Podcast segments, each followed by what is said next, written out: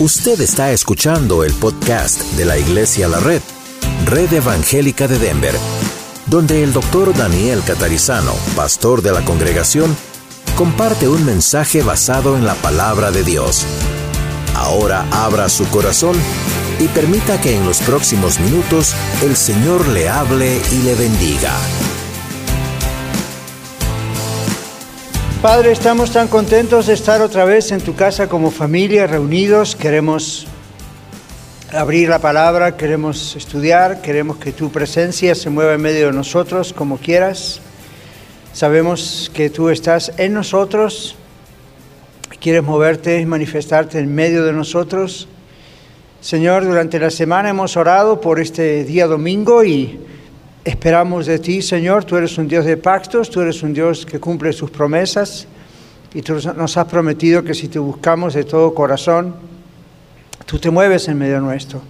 Pedimos que este día hagas lo que quieras, no necesitas obviamente nuestro permiso, pero con eso queremos decir que nuestro corazón, nuestro espíritu está dispuesto, está abierto para que tú nos hables, para que tú transformes vidas para que tú nos toques a todos nosotros. Gracias Señor te damos y bendecimos en tu nombre este día y gracias por bendecirlo tú en primer lugar. En el nombre de Jesús. Amén. Ok. Hoy tenemos nuestra segunda parte de la lección sobre la gracia de Dios. Si no vino el domingo pasado, recuerde que tenemos los bosquejos, en la oficina lo puede pedir y entonces ahí tiene más completa la lección.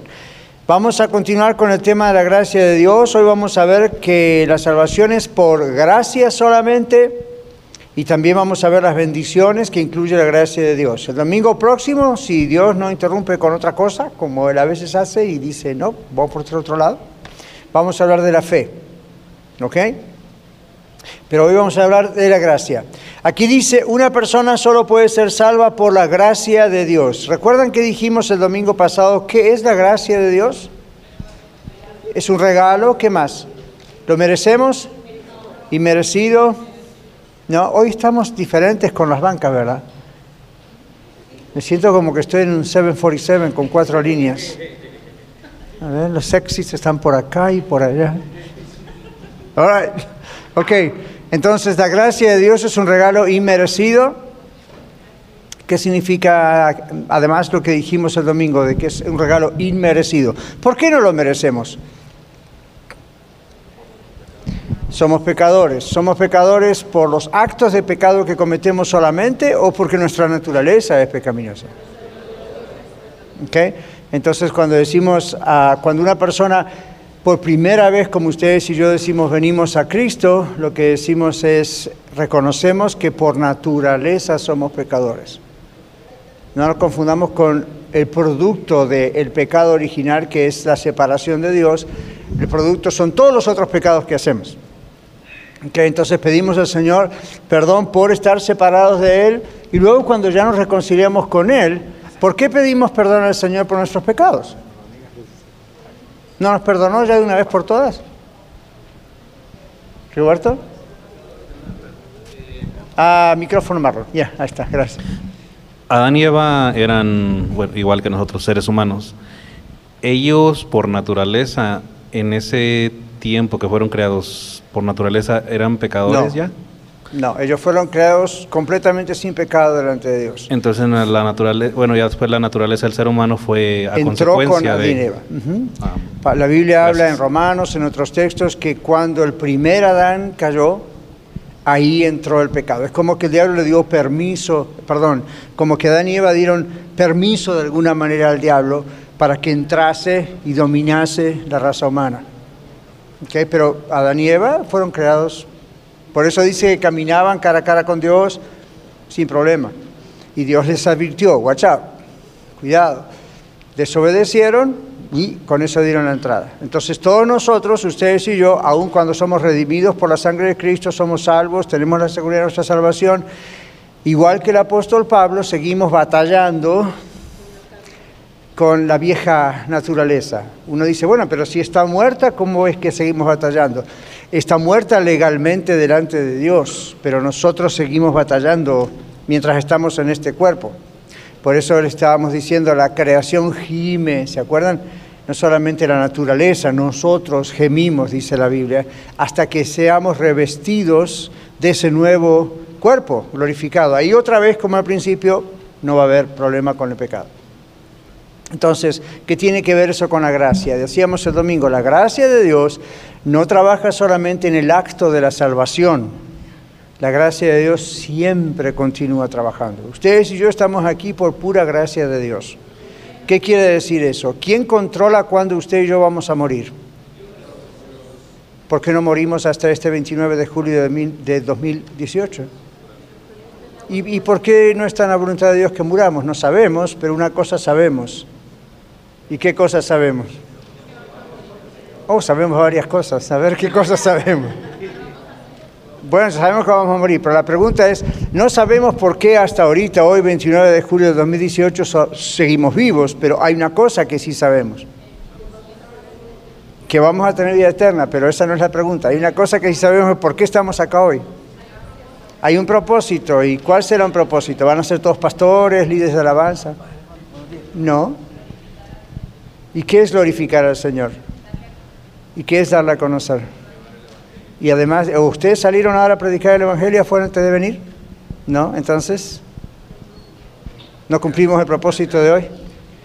¿Cómo, Gerald? Dar gracias, Juan. Todavía esperamos el arrebatamiento, pero hoy 29 de julio, ¿por qué estamos aquí? ¿Vinimos aquí a esperar el arrebatamiento? No, no está yo, sí, estoy listo, pero alabarle, Yolanda. Marlon, no hay esperanza. Necesitamos tres, cuatro, cinco Marlon con varios micrófonos. ¿Por qué estamos aquí? Por su gracia. Por su gracia. perfecta gracia. Eh, por su gracia. Ahora, eh, obviamente hay propósito. ¿Será que Dios quiere darnos hoy otra oportunidad porque hay cambios que se necesitan en mi vida y en su vida? Si no nos quedamos durmiendo en casa, miren con este día nubladito, música suave, allí mirando por la ventana cómo la gente se moja. Excelente. ¿Por qué estamos aquí? Yo creo, aún siendo su pastor, que yo estoy aquí porque Dios tiene algo para mí. A pesar de que preparé la lección, el mensaje, los cantos y oré toda la semana por este servicio y por esta escuela hoy, yo creo que Dios tiene algo para mí. Mientras usted y yo estamos en este planeta Tierra, algo Dios tiene para nosotros. Hay áreas en nuestra vida que Él quiere transformar, hay pecados que Él quiere quitar, hay cosas que quiere cambiar, hay cosas que quiere darnos. ¿Ven? Por eso estamos acá. Si no, ya estaríamos en el cielo. ¿Nunca se preguntó eso? ¿Por qué cuando el Señor me salvó? ¿Por qué no en ese momento, ¡pum!, me fulminó y me llevó al cielo? No hubiese estado mal, ¿verdad? Yo recuerdo cuando era pequeñito que después cuando llegué a los 10 años, 11 allí, me convertí, después me bauticé, estaba tan enamorado del Señor que menos mal que el Señor no responde las oraciones como siempre uno ora. Porque yo me acuerdo haberle pedido al Señor, ¿por qué no me llevas? ¿Qué hago aquí? Y era así. Pero estaba, ¡uh! ¿Verdad? Y, el, mi pastor le gustaba mucho hablar del cielo y yo estaba, ¡ah! me quedaba con la boca abierta y pensaba, ¿por qué, qué hago acá? Amaba mucho a mis padres, a mis hermanas, toda la vida, amaba la vida, pero pensaba, ¿qué sentido tiene? Menos mal que Dios no respondió. Menos mal, digo, para mí hubiese sido mejor, como dice Pablo. Pero así como Pablo dijo, también sé que es bueno estar aquí por causa de la obra. Entonces, ven, la gracia de Dios no es solamente el momento de la salvación. Es como el Espíritu Santo. ¿Cuándo recibimos el Espíritu Santo? ¿Está seguro? Cuando aceptamos a Cristo. ¿Sabe por qué? Porque usted, escuche esto, yo sé que algunos creen que el bautismo del Espíritu Santo viene después. Yo respeto esa teoría. Pero escuche esto. La Biblia dice que usted y yo no puede llamar a Jesucristo Señor si no es por el Espíritu Santo. Y no estamos diciendo llamar a Jesús Señor. Jesús dijo en Mateo 7:21, no todo el que me dice Señor, Señor entrará en el reino de los cielos, sino el que hace la voluntad de mi Padre que está en los cielos. Entonces no es simplemente decir con la boca Jesús es el Señor, ok, fine. La idea de nadie puede llamar a Jesús Señor si no fuere por el Espíritu Santo es que el Espíritu Santo tiene que traer esa revelación de que soy pecador y que solo Cristo salva. Y en el momento que usted dice, Señor, yo recibo a Jesucristo, yo creo que Él es mi Salvador, yo creo que mi Señor, usted y yo estamos haciendo eso por la acción del Espíritu Santo. Bautismo significa una introducción al cuerpo de Cristo, espiritualmente, y a la iglesia. y no vamos a hablar de esto porque ya lo dejamos hace muchos domingos atrás, lo del bautismo del Espíritu Santo, tuvimos todo un, un mes hablando de esto. Pero ese es el punto, no hay que confundir experiencias sobrenaturales de manifestaciones del Espíritu Santo que uno puede tener. Yo las he tenido y a lo mejor ustedes también, me imagino. Eso es diferente de lo que estamos hablando. ¿Okay? Es como en el matrimonio, una cosa es el día del casamiento, el día de la boda, cuando nos unimos, y luego a través del matrimonio podemos tener gratas experiencias. Entonces uno dice, ah, tuve una segunda luna de miel, qué gran experiencia. Entonces, ¿qué quiere decir? ¿Que recién ahí se casó? Ya estaba casado. Simplemente sigue teniendo muy buenas experiencias. De las otras no vamos a hablar ahora. Pero uno, ¿verdad? Con los hijos pasa lo mismo. Cuando usted tuvo un hijo, ¿tuvo un hijo o tuvo un hijo cuando su hijo dice, mamá, te amo con todo mi corazón? Y usted dice, ah, ahora tengo un hijo o el papá, ahora tengo un hijo, ¿verdad que no? Entonces no hay que confundir el momento de ese ingreso a la vida con Cristo al cuerpo de Cristo con las experiencias. El Señor, y no nos vamos a meter mucho en el tema, pero ¿por qué no hasta aquí? Cuando la palabra bautismo se menciona en la Biblia, hay que hacer una diferencia entre lo que es el bautismo en agua y el bautismo en el Espíritu Santo. En el bautismo en agua se hace una sola vez. A menos que usted no supo lo que hizo. Acá nosotros tuvimos que bautizar a algunas personas que me dijeron, pastor, yo ni, creía en Cristo cuando me bauticé. Me bauticé. Me bautizaron. Entonces, aún siendo grande. Entonces, bueno, vaya al agua de nuevo porque ahora sí va a saber lo que tiene que hacer. Eso es un acto de una vez. Es como cuando uno se casa, va con el juez, va con el pastor, se pone el anillo, lo que haga. Es una entrada. Cuando la Biblia habla de bautismo del Espíritu Santo, habla de una inmersión constante. ¡Ja! Entonces usted no puede llamar bautismo del Espíritu Santo cada vez que tiene una experiencia de llenura especial o hay una manifestación especial, porque si no, ¿cuántas veces se va a bautizar? ¿Me sigue? Yo sé que es una cuestión de términos, pero a veces los términos crean conceptos diferentes. Entonces la idea es, ¿puede usted y yo tener experiencias diferentes, poderosísimas con el Espíritu Santo en el camino de nuestra vida? Claro que sí. ¿Puede una congregación tener una manifestación especial del Espíritu Santo como Él quiera? Por supuesto, yo he vivido varias y sigo orando por algunas otras aquí. Pero ese no es el punto.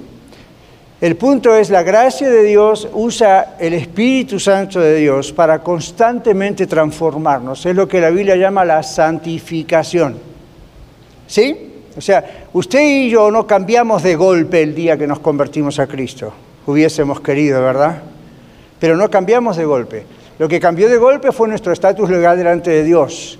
Lo que cambió de golpe fue nuestra salvación. A partir de ahí sigue el Espíritu Santo. ¿Cuántos de ustedes saben que el Señor lo sigue transformando? Yo sigo siendo transformado.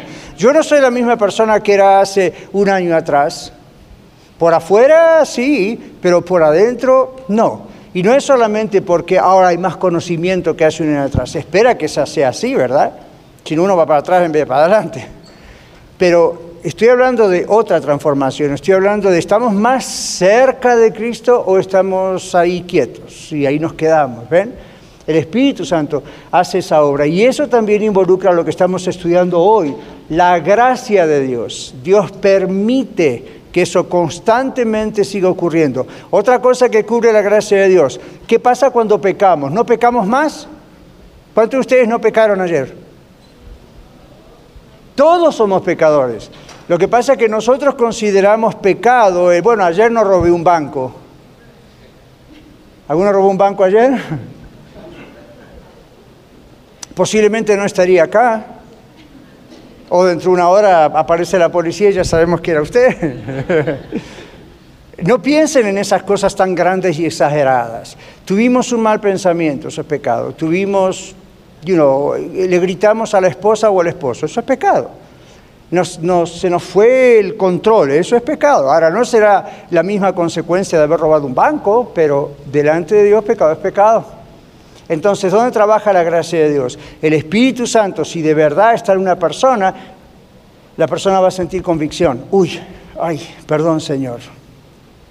¿Ve? Entonces va cambiando. Si uno no tiene Espíritu Santo, ni se da cuenta cuando ha pecado. Se da cuenta que hizo mal, pero ahí lo deja. All Entonces, ven cómo opera la gracia de Dios. Por su gracia constantemente somos siendo renovados, transformados, convencidos. ¿Por qué ora y por qué alaba al Señor? Porque el Espíritu Santo vive en usted. Es algo que el Espíritu Santo le hace hacer. La gracia de Dios trabaja en eso. Si usted ahora cuando vayamos ahí al servicio, mientras estamos cantando y alabando al Señor, usted está... Oh, bueno, a ver cuándo va a predicar el pastor. Yo dudo de que el Espíritu Santo está en su vida. Y mire que me arriesgo mucho a decir eso delante de Dios, ¿ok? Es un gran peligro decir eso. Pero ¿por qué digo eso? No estamos buscando cosas de a ver, qué, a ver qué se ve usted de afuera. Estamos diciendo cuando el Espíritu Santo de Dios vive y vibra dentro de una persona, el mismo Dios no puede estar quieto ahí adentro. ¿Ok? Entonces yo no le voy a decir, Levante las manos, baje las manos, haga esto, haga lo otro, como a veces se hace impulsando a la congregación. Una cosa es inspirarlas, como yo hago, hermanos, y lo voy a hacer hoy también, ¿no? Inspirarlos a que lo hagamos. Pero no es una manipulación psicológica, no es algo a ver para hacer satisfacer al pastor. La idea es, a mí el Espíritu Santo está en usted vibrando ahí adentro, usted no puede no adorar, no alabar y ser un espectador.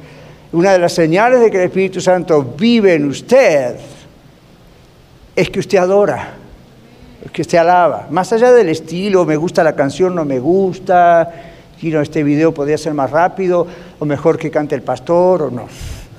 Hey, I sing. ok. entonces, ven todo lo de la gracia de Dios. La salvación es por gracia, pero quise aclarar con todo eso, no es solo el acto de la salvación es toda la vida mientras Dios nos tiene en este planeta. Cuando estemos con el Señor en el cielo no necesitamos orar, no vamos a tener que tener fe, ya estamos con el Señor en el cielo. Pero aquí todo esto es por pura gracia. Por eso la Biblia dice también en otro texto, por gracia no hemos sido consumidos. Las misericordias de Dios son uh, tremendas. Pero antes de continuar, ¿Usted recuerda cuántas veces Dios aún en medio de su misericordia de pronto actuó, con juicio? La otra vez mencionamos a Ananías y Zafira. ¿Quiénes eran esos dos? ¿Y qué pasó con ellos?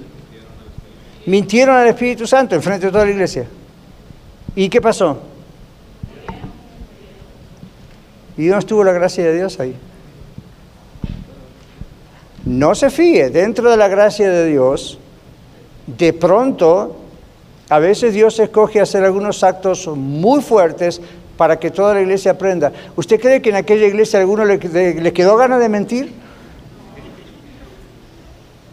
No. Y así puedo mencionarles tanto en el Antiguo como en el Nuevo Testamento situaciones donde uno, you know, aquellos que nos juzgan diciendo, no, ustedes con lo de la gracia, eh, no saben lo que están hablando. Nosotros no estamos promoviendo esa idea de vaya, peque, total, es salvo. Mm. Cuando uno sabe lo que es la gracia, lo toma en serio. ¿Ok?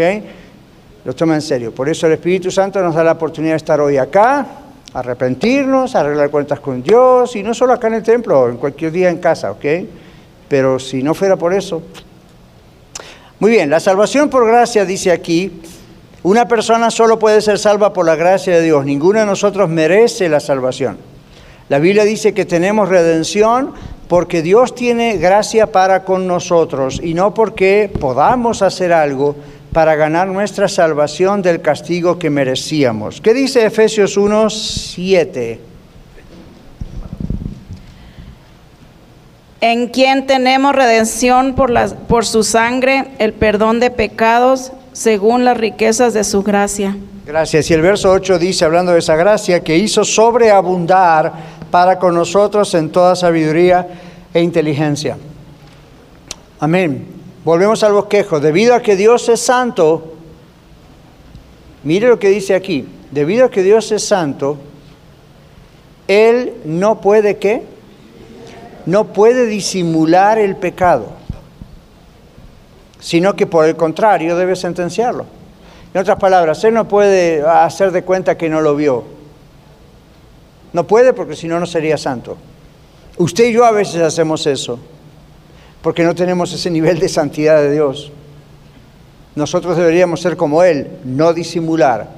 Lo que está mal está mal, que es pecado es pecado. Entonces Él dice, aquí, ¿verdad? Estamos en Efesios 1.7 en comentario, él Dios no puede disimular el pecado, sino que por el contrario debe sentenciarlo.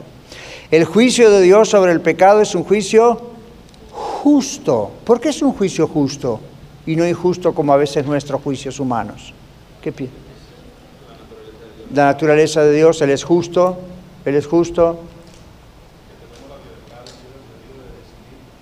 Nosotros tenemos la libertad, libre albedrío de decidir, pero en esta frase, por ejemplo, está hablando de Dios. Dice, el juicio de Dios sobre el pecado es un juicio justo. ¿Por qué Dios no es injusto? Por ejemplo, hablábamos recién de Ananías y Zafira. ¿Por qué Dios no fue injusto? Uno, pide, ¿por qué Dios...? Oh, uno podría decir, wow, eso es demasiado. ¿Por qué no les dio un chance? ¿Por qué no los perdonó? ¿Por qué mintieron al Espíritu Santo? ¿Cayeron ahí muertos? ¿Cuánta gente lo hace? Oh, Dios fue injusto. ¿Dios fue injusto? No. ¿Por qué no fue injusto Dios? ¿Por qué fue justo? ¿Cómo, Janet? Dios conoce los corazones. Él sabe lo que, lo que es él nos conoce por dentro perfectamente. Ok, muy bien. Todo lo que ustedes están diciendo está bien. Ahora piensen de otra, de otra manera. Esta frase no está hablando de nosotros, está hablando de Dios. Entonces la pregunta es, ¿por qué dice esta frase que el juicio de Dios sobre el pecado, por ejemplo el infierno es un juicio de Dios, el, el juicio mayor, o Sodoma y Gomorra, ¡pum!, otro juicio de Dios y así. ¿Por qué el juicio de Dios sobre el pecado aun cuando nos tiene que castigar a nosotros cuando pecamos y no nos arrepentimos. La, frase acá dice, el juicio de Dios sobre el pecado es un juicio justo. Mi pregunta es, ¿por qué es un juicio justo?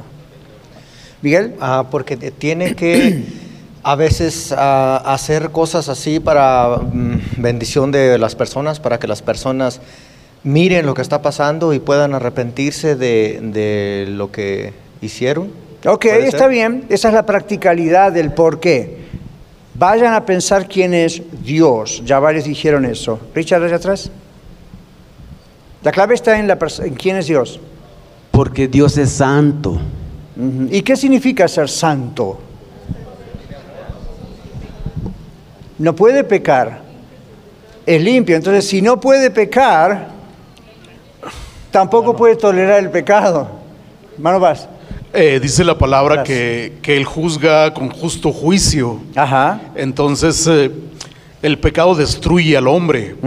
Por eso Él tiene, eh, como, como lo describe la palabra, que es un juez justo. en el momento en que Él toma ese juicio, juicio, ah, perdón, juicio tan duro, es con un propósito. Okay. De, de parar porque va a destruir. All right, pero seguimos enfocándonos Está bien lo que dice, porque es la, practicalidad del pecado, la practicalidad de la justicia. Lo hace por nuestro bien, es lo que está diciendo Mano Blas. Lo hace por nuestro bien. Pero vuelvan a quién es Dios. Porque Dios vino a este mundo a morir por nuestros pecados. Fue tentado por el diablo y él no cayó. Él es el único santo, sin pecado. Muy bien. ¿Qué significa que Él es justo entonces. Digamos esto, si Dios, que es el único ser justo, estableció justicia diciendo, no hagas esto, esto, esto, esto, esto, porque yo soy santo, y de pronto Él disimulara el pecado de alguien, ¿qué estaría haciendo en contra de sus propias leyes? Rompería sus propias leyes, rompería su propia santidad iría en contra de quién es Él en su naturaleza. Por eso les dije, enfóquense no solo en la practicalidad de lo del pecado, enfóquense en quién es Él. Es lo que mencionó ahorita usted, lo que iba a opinar. Eh, como en, nuestra naturaleza de ser humano, lo dice la Biblia, nuestra naturaleza está el pecado y por naturaleza pecamos En la naturaleza de Dios está la justicia, porque Él por naturaleza es un juez justo, no puede ir en contra de su propia naturaleza. Así que nunca oremos pidiéndole a Dios que haga una excepción. No la va a hacer. Nunca oremos diciéndole al Señor, haz de cuenta que no lo viste, Señor. Bueno, you Señor. tú sabes, Señor. Dios no puede, aunque quisiera, no puede. ¿Por qué? Va en contra de quién es Él. ¿Ok? Va, en contra. Yo sé, nosotros vivimos en un mundo hoy en día donde si usted quiere ser mujer en vez de varón, va con el cirujano y hace algo al respecto. Sigue siendo mujer. Sigue siendo varón, aunque ahora quiera ser mujer y se haga una, you know, etc. Eh, Dios no puede. Dios lo que quiero decir es que esa mentalidad está tan en nosotros, la mentalidad de disimular una cosa, de la mordida o del cohecho, como dice la Biblia, o la coima, como dicen en otros países, o de tratar de buscar un camino más fácil, ¿verdad que sí? Eso está en usted, está en mí, esa es la naturaleza, surge otra vez. Como decía Pablo, el más mal que no quiero hacer es, oh, lucho contra... Dios no puede sencillamente. Dios no puede, su propia naturaleza no le permite, Él no, no se imagina haciendo algo así, no puede. Yo sé que es duro entenderlo, pero al mismo tiempo es fácil. Dios es santo, santo, santo, tres veces santo. La idea es no hay nadie más santo que Él, no hay nadie más justo que Él. Entonces, cuando está actuando con su gracia, Él no está disimulando el pecado, está haciendo lo que dice aquí el bosquejo, esto es lo que Dios hizo en la cruz. El Evangelio nos dice cómo Dios puede salvar pecadores por gracia y aún ser santo al hacerlo. ¿Ven? Entonces, ¿qué se hace? Una persona justa, el único justo es Dios, completamente. Bueno, la Biblia dice que nosotros tenemos que, ser santos como Dios es santo pero no está hablando de que vamos a ser nuestra naturaleza va a pasar a ser divina eh, como la de Dios. No vamos a ser dioses, diosesitos o diosesitas. La idea es la conducta de Él es así. Entonces nosotros en nuestra medida y con el poder de su Espíritu Santo invitamos a Él. ¿Qué es lo que está pasando aquí? Dios en vez de disimular el pecado, lo que hizo fue morir para pagar por el pecado. Es como si usted dice, bueno, el juez, hay una ilustración que cuenta de un juez eh, justo, justo humanamente, y resulta que viene un malhechor y tiene que pagar una cantidad de dinero que ese malhechor jamás podría pagar con lo que él gana. Entonces dice, bueno, la única forma es sentenciarlo en la cárcel para el resto de su vida. Es más, por lo que hizo en realidad en ese estado merecía condena de muerte. Lo que hizo el juez fue, él como juez, fue, vendió todo lo que tenía y puso el dinero y lo rescató al malhechor. Entonces, ¿qué hizo? Cumplió justicia porque la condena le cayó al que le tiene que caer, pero al mismo tiempo el mismo juez fue, que es único que tiene la capacidad de hacerlo, y en vez de disimular, el mismo juez pagó la fianza. Entonces cumplió la ley y al mismo tiempo pagó. En vez de disimular, pagó. ¿Got ¿Vieron? Entonces eso es lo que hace Dios. Dios no disimula el pecado, Dios no le busca otra vuelta, Dios dice, esto merece castigo. Como el ser humano no puede pagar por su propio castigo, yo voy a pagar por su castigo. Yo, el único santo y justo. Entonces viene Jesús y muere por usted y por mí. El que no conoció pecado, dice la Biblia, por nosotros lo hizo pecado. No es por nosotros hizo pecado, sino lo hizo pecado. El castigo de Dios, todo Jesús fue como todo el pecado del mundo estuvo ahí cargando sobre él, aunque él nunca pecó. Entonces ahí se satisface, ¿qué cosa? La justicia de Dios. El alma que pecare, esa morirá. Y luego dice, por cuanto todos pecamos, todos estamos echados de la... todos morimos. Entonces, ¿qué hace el Señor? Él nos ama, Él no quiere que muramos. Muramos eternamente, me refiero. Entonces, ¿qué hace? Él viene, Él muere, pero resucita. Si Jesús no hubiese resucitado, usted y yo no tendríamos vida. Hubiese pagado el precio, pero no hubiese, ¿para qué? Si igual íbamos a morir nosotros. En cambio, Él pagó el precio y luego nos dio libertad a través de su resurrección. Amén. All right. Vamos otra vez al bosquejo. El Evangelio nos dice cómo Dios puede salvar pecadores por gracia y aún ser santo el Señor al hacerlo porque, quedó claro, Él paga el precio por usted y por mí. ¿Cómo se salva uno? Aceptando ese pago, ese precio, esa gracia. Si no lo acepta, ¿qué más puede hacer Dios? Ya hizo todo lo que hay que hacer. La clave es que Cristo sufrió la ira y el juicio de Dios contra el pecado. Él lo hizo en nuestro lugar sobre la base de la obra de Cristo y no las obras de los seres humanos. Dios puede perdonar los pecados de aquellos que confían en el Señor Jesucristo. Cristo, el Cordero santificado, ha terminado la obra de la redención, es decir, no se necesita nada más. La gracia solamente demanda de fe de parte del pecador en busca o que busca la salvación. Efesios capítulo 2 versículos 8 y 9 dice, Lorena.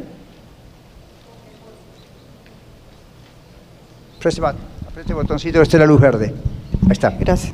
Gracias. Porque por gracia sois salvos por medio de la fe, y esto no de vosotros, pues es don de Dios, no por obras para que nadie se gloríe. Muy bien, gracias. Entonces, ven esta, este asunto aquí, ¿no es cierto? La gracia solamente demanda fe.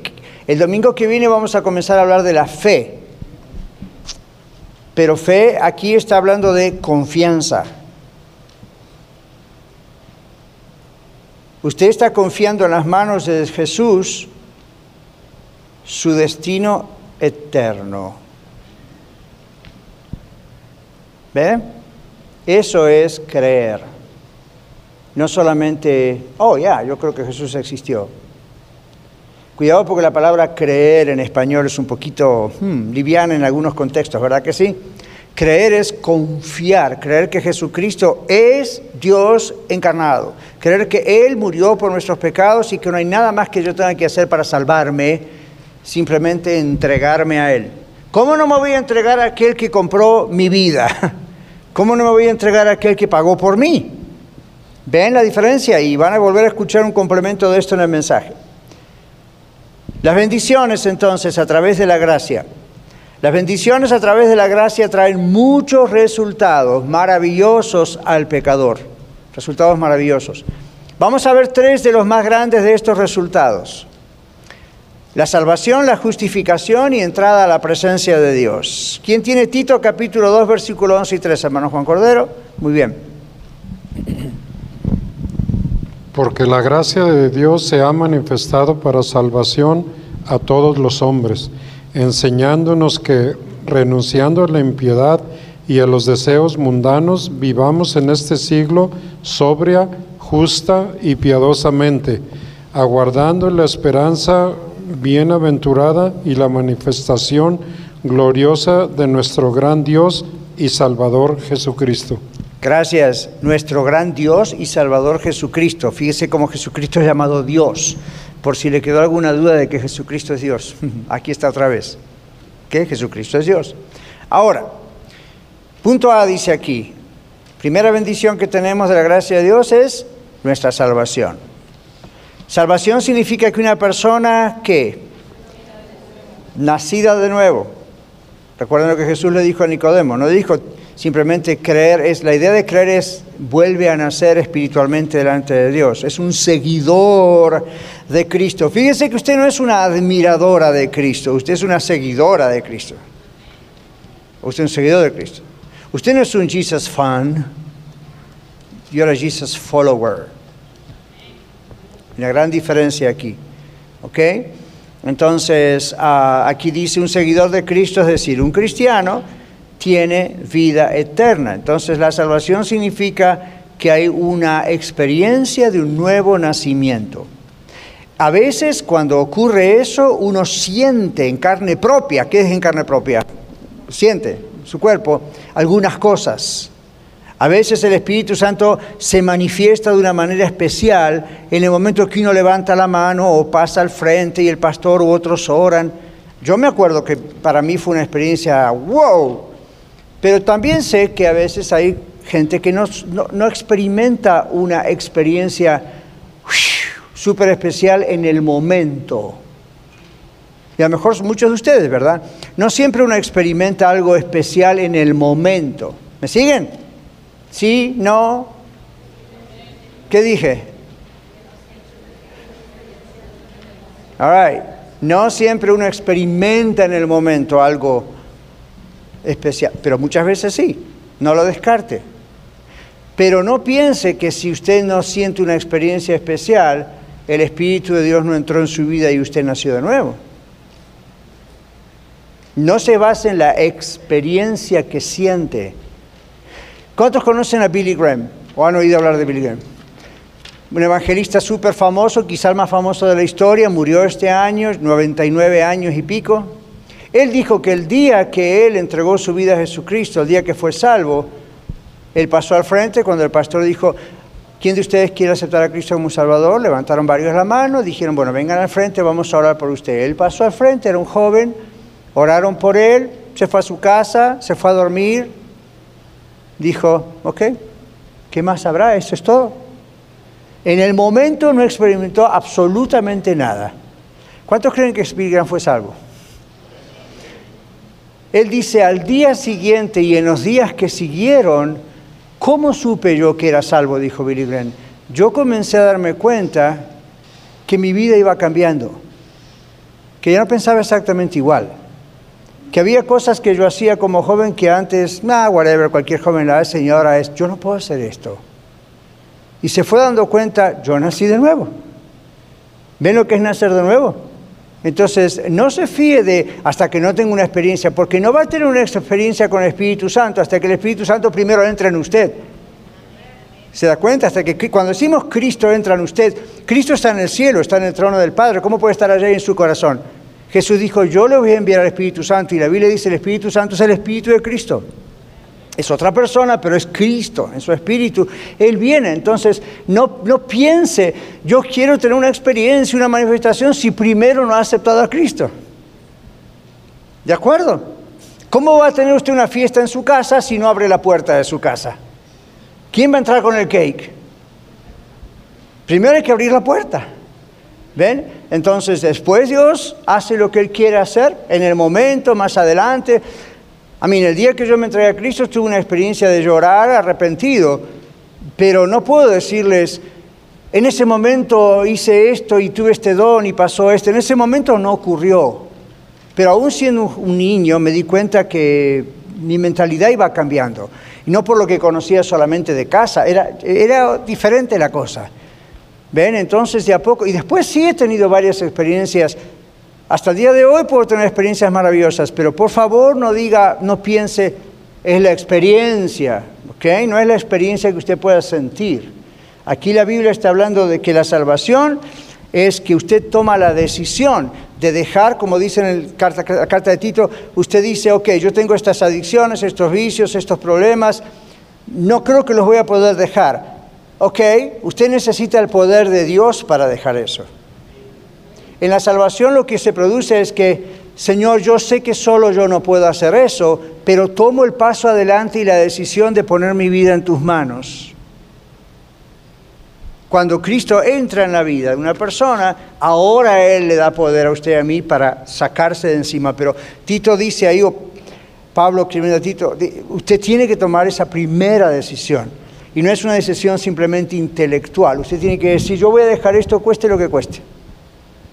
Como decimos por ahí, caiga quien caiga y muere que muera. ¿Escucharon eso, verdad?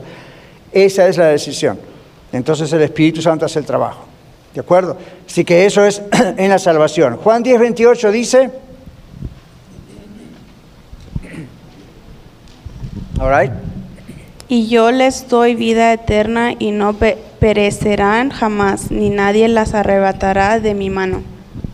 All right. La seguridad de esa vida eterna. La justificación es la otra cosa que nos da la gracia de Dios. ¿Qué dice Romanos capítulo 5, versículo 1? Aquí adelante, hermano. Justificados pues por la fe, tenemos paz para con Dios por medio de nuestro Señor Jesucristo. Justificados. ¿Quién recuerda lo que hace muchos domingos dijimos significa la palabra justificación? No recibimos lo que mereceríamos. ¿Cómo? Uno es absuelto de culpa. ¿Qué más? Dijimos es un término legal. Delante de Dios ya estamos justificados. En el momento que aceptamos a Jesucristo, Él es Dios, yo lo creo, creo que murió, creo que resucitó y no solamente intelectual, yo lo creo al punto de dar mi vida por Él, mi confianza en Él, etcétera, etcétera. En ese momento se produce el, ¿qué es eso? El sello del Espíritu Santo. Y somos justificados. Es como si ese sello dijese de alguna manera, ¡pa! Justify, justificado. ¿Saben cuál es el asunto con el sello del Espíritu Santo? Algo que le dije a la Escuela de Ministerios hace un tiempo atrás estudiando teología, o uno de esos cursos. El asunto con el sello del Espíritu Santo es que ¿quién es el que sella? Entonces, ¿quién es el que a una vida? El Espíritu Santo. ¿Usted cree que se puede romper un sello dado por Dios?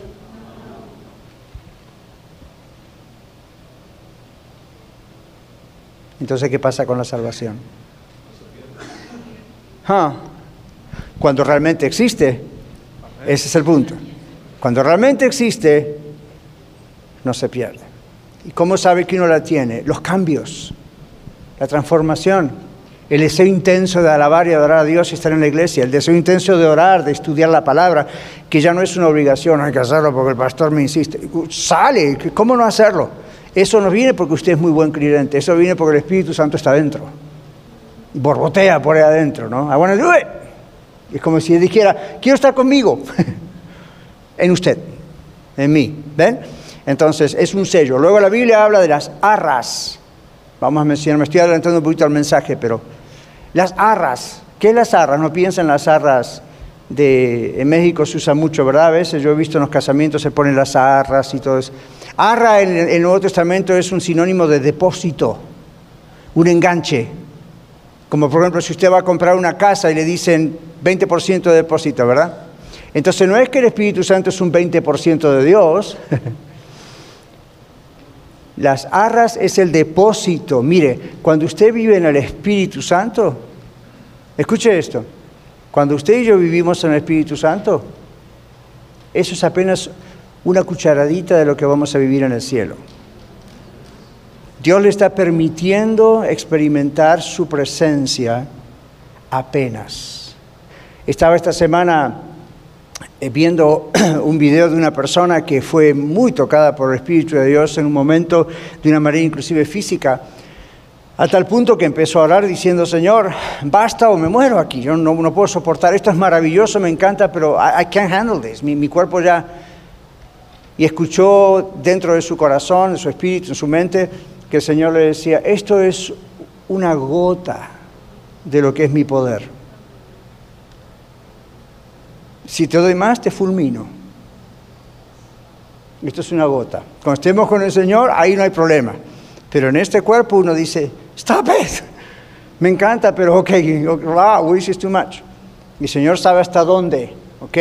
Pero imagínense, la gracia de Dios aquí en la tierra, lo que nosotros vivimos, es todo lo que necesitamos y es maravilloso, pero la presencia del Espíritu Santo, en las arras, es, es todo lo que necesitamos, es la presencia de Cristo, pero déjenme decirles, como dijo esa persona que Dios le dijo, es una gotita, es un anticipo, es, un, es, es la seguridad de que somos salvos, es un sello, es la presencia de Dios, es un poquitito, apenas de lo que vamos a vivir en la presencia de Dios cara a cara. No estamos físicamente listos como para eso todavía, por eso estamos acá. ¿Okay? Cuando estemos con Él, ¡boom!, todo eso cambia. Pero estas son cosas que vienen por la gracia de Dios. Somos justificados y por eso dice Romanos 5.1, tenemos que, con Dios, paz para con Dios. Significa que Dios no inculpa del pecado y no llevará a juicio a la persona que ha sido justificada por Él. ¿Qué pasa si usted se muere hoy? ¿Va a juicio? 50% mm, de ustedes están seguros. No va a juicio. Sáquese esa idea mm, católica de la cabeza. Sáquese esa idea, con todo respeto.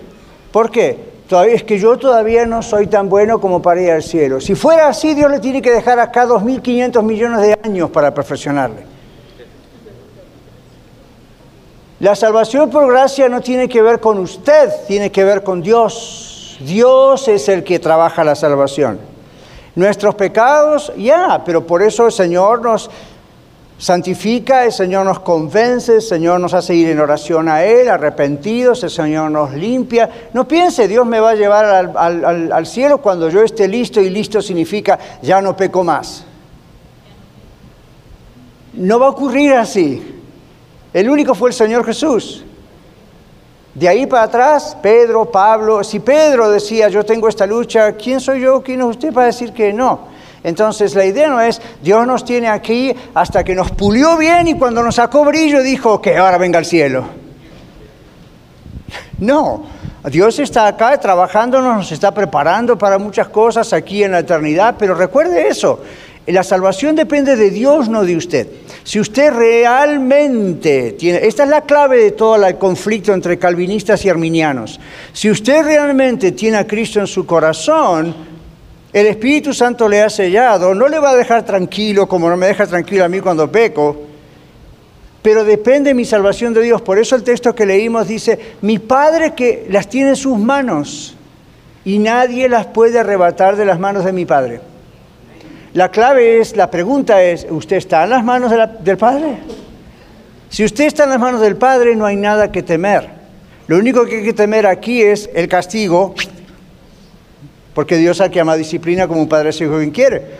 Y yo les digo, yo estoy orando por ustedes prácticamente todos los días, en algunos casos con nombre y apellido, en otros tengo que aprenderme los nombres porque vamos creciendo.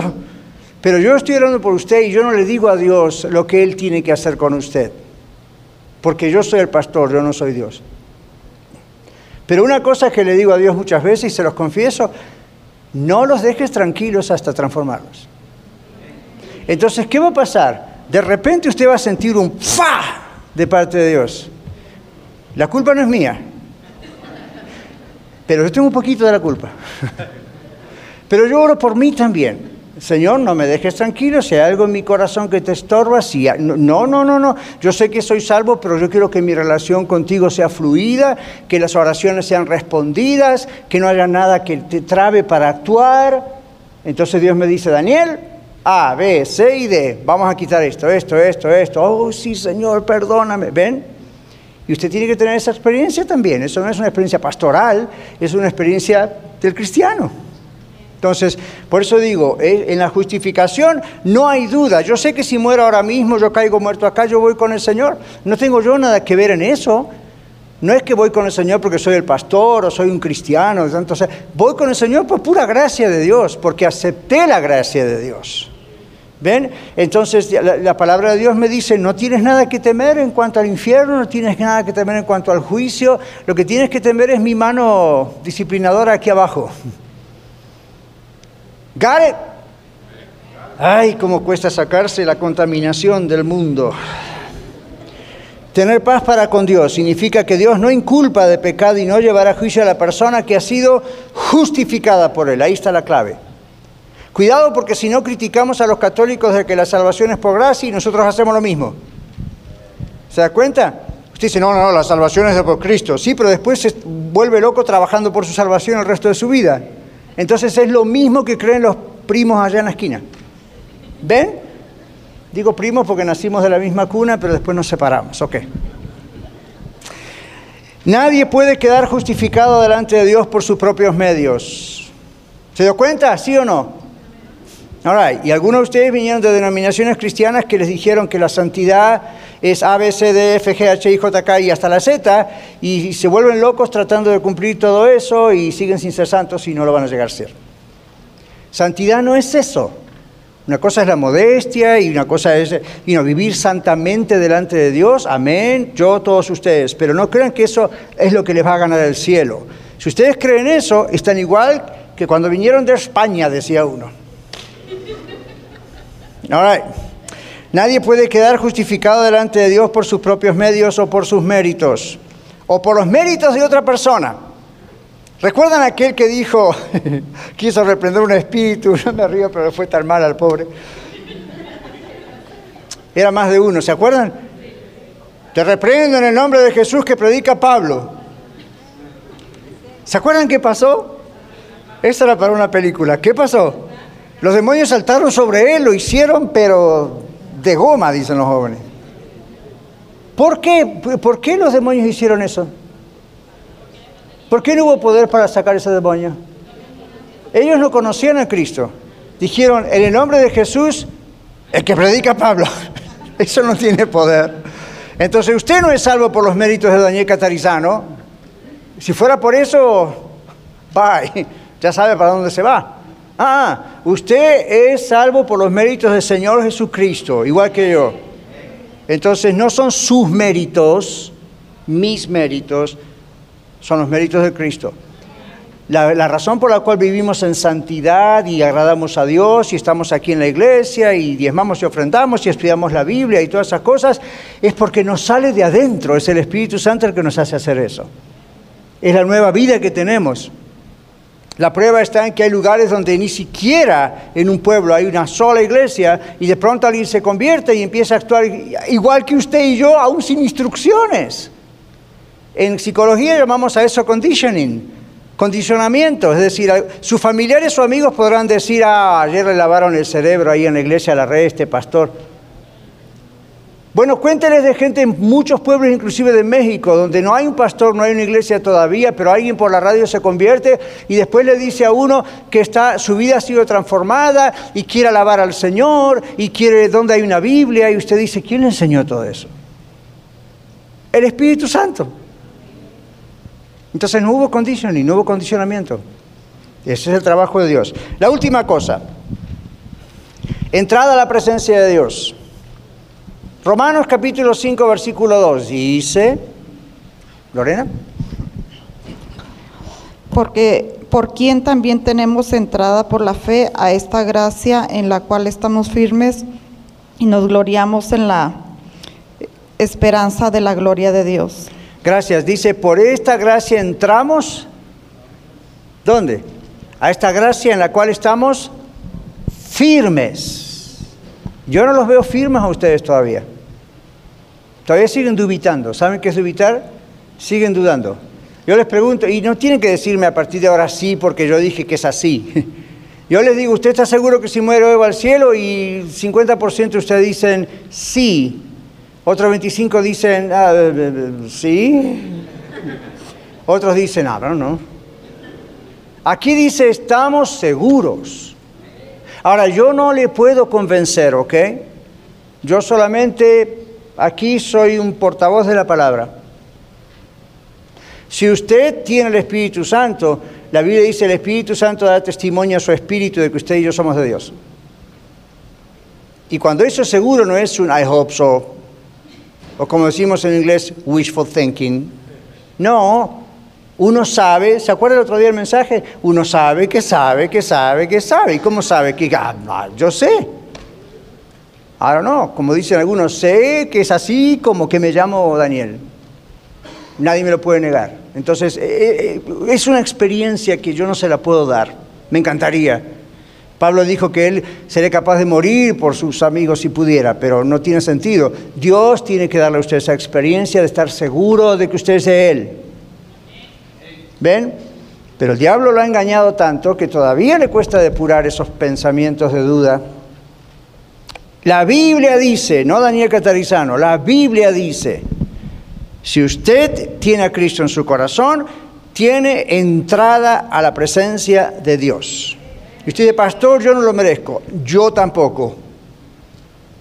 ¿Está claro? Nadie lo merece. No es por méritos, no es por obras.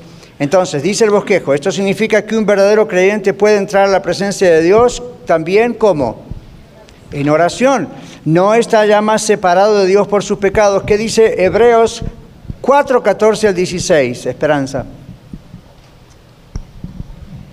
Por tanto, teniendo un gran sumo sacerdote que traspasó los cielos, Jesús el Hijo de Dios, retengamos nuestra profesión, porque no tenemos un sumo sacerdote que no pueda compadecerse de nuestras debilidades, sino uno que fue tentado en todo según nuestra semejanza, pero sin pecado.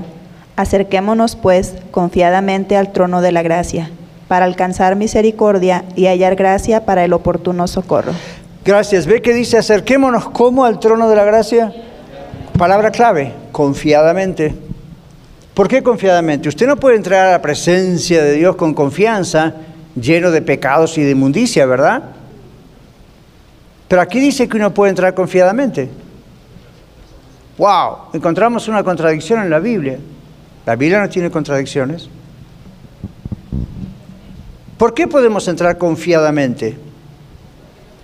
Sandra, micrófono. por el sacrificio de Cristo hecho en la cruz. Cristo abrió el camino. Ahora, para concluir, ¿a usted le pasa como a mí que aun cuando intelectualmente y espiritualmente sabe Jesucristo abrió el camino, el día que Jesucristo murió en la cruz del Calvario, esa cortina que dividía el lugar de la presencia santísima de Dios, del lugar donde la gente entraba al lugar santo, se partió por la mitad, dice el libro de Hebreos inclusive. ¿Por qué? Para indicar que ahora Cristo, el sumo sacerdote, entró allí y nos entregó esa presencia de Dios, ese acceso a Dios. Pero a veces yo me siento, Señor, yo no soy digno de orar, yo no soy digno de dirigirte la palabra, de hablar, mira lo que he hecho, mira lo que he pecado, mira mi esto, mira lo otro. Y, Dios dice, I know, yo sé. ¿Por qué crees que abrí la puerta de acceso? Jesús dijo, los sanos no tienen necesidad de médicos, sino los enfermos. ¿Usted cree que la puerta de acceso está para los ángeles? Los ángeles ya están del otro lado siempre. Desde que Dios los creó siempre estuvieron del otro lado, en ese lugar santísimo, por decir. ¿Por qué usted y yo ahora tenemos acceso a la presencia de Dios? Porque el Señor Jesucristo nos abrió ese acceso. ¿Para qué nos abrió ese acceso? ¿Solamente para cantar gloria a Dios, aleluya, y tener dones del Espíritu? Bueno, sí, eso está, pero solamente por eso. No, porque Él sabe que yo lo necesito todos los días, todo el tiempo necesito entrar por ese lugar. Rápido, ¿qué pasaba? En la antigüedad, ¿qué ocurría?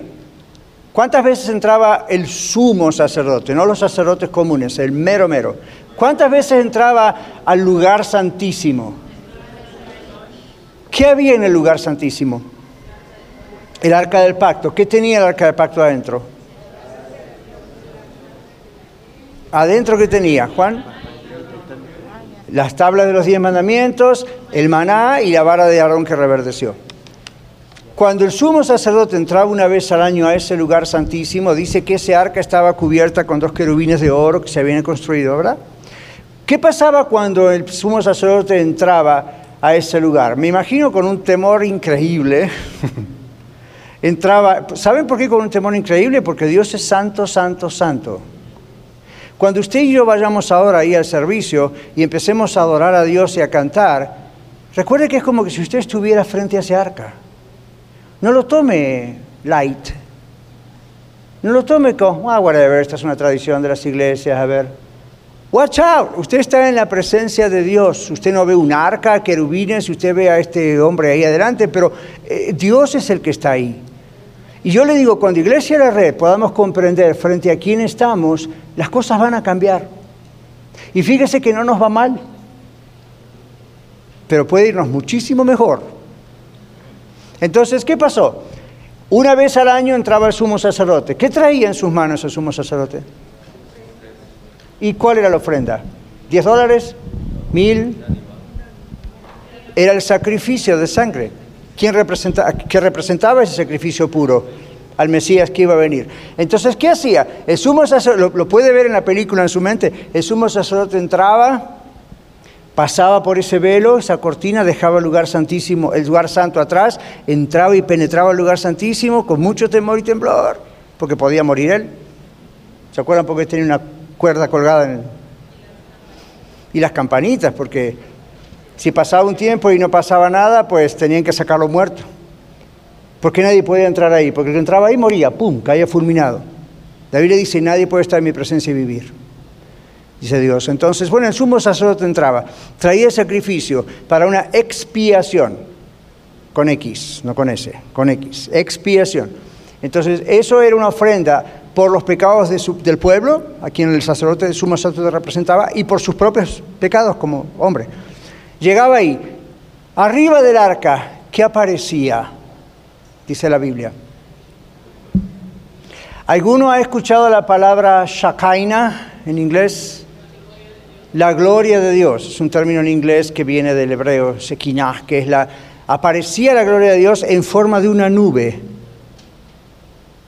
El sumo sacerdote presentaba el sacrificio delante de Dios. Dios perdonaba los pecados del sumo sacerdote y los pecados de todo el pueblo. Se iba hasta el año que viene. Yo, o el que le tocaba, ¿verdad? Después. Ok, cuando Jesucristo muere en la cruz, todavía estaba ese velo en el templo. Nadie, el rito que se hacía, que les acabo de explicar, se hacía. Cuando Cristo muere en la cruz del Calvario y dice, Tetel está y consumado es, dice que se rompe ese velo de arriba hacia abajo y se abre, hubo un movimiento telúrico, un terremoto. Imagínense los sumos sacerdotes que estaban ahí pensando, ¡Ah! y Abraham está esperando, ahora caemos todos muertos acá. Nadie cayó muerto, que sepamos, no dice la Biblia nada de eso. Entonces, pero dentro del templo me refiero. Entonces, ¿qué pasó? Jesús está diciendo, a partir de ahora, todo aquel que cree en mí no necesita más un sumo sacerdote que interceda. Ahora el acceso es directo. ¿Ven?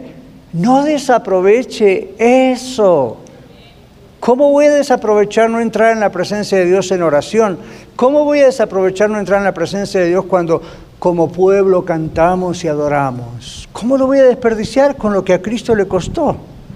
Me lo está dando no para que yo me entretenga o para que pase un buen tiempo, lo está dando porque soy pecador y aunque ya Cristo me salvó, vengo todo el tiempo a decirle, Señor, aquí te traigo mi ofrenda de alabanza, mi propia vida.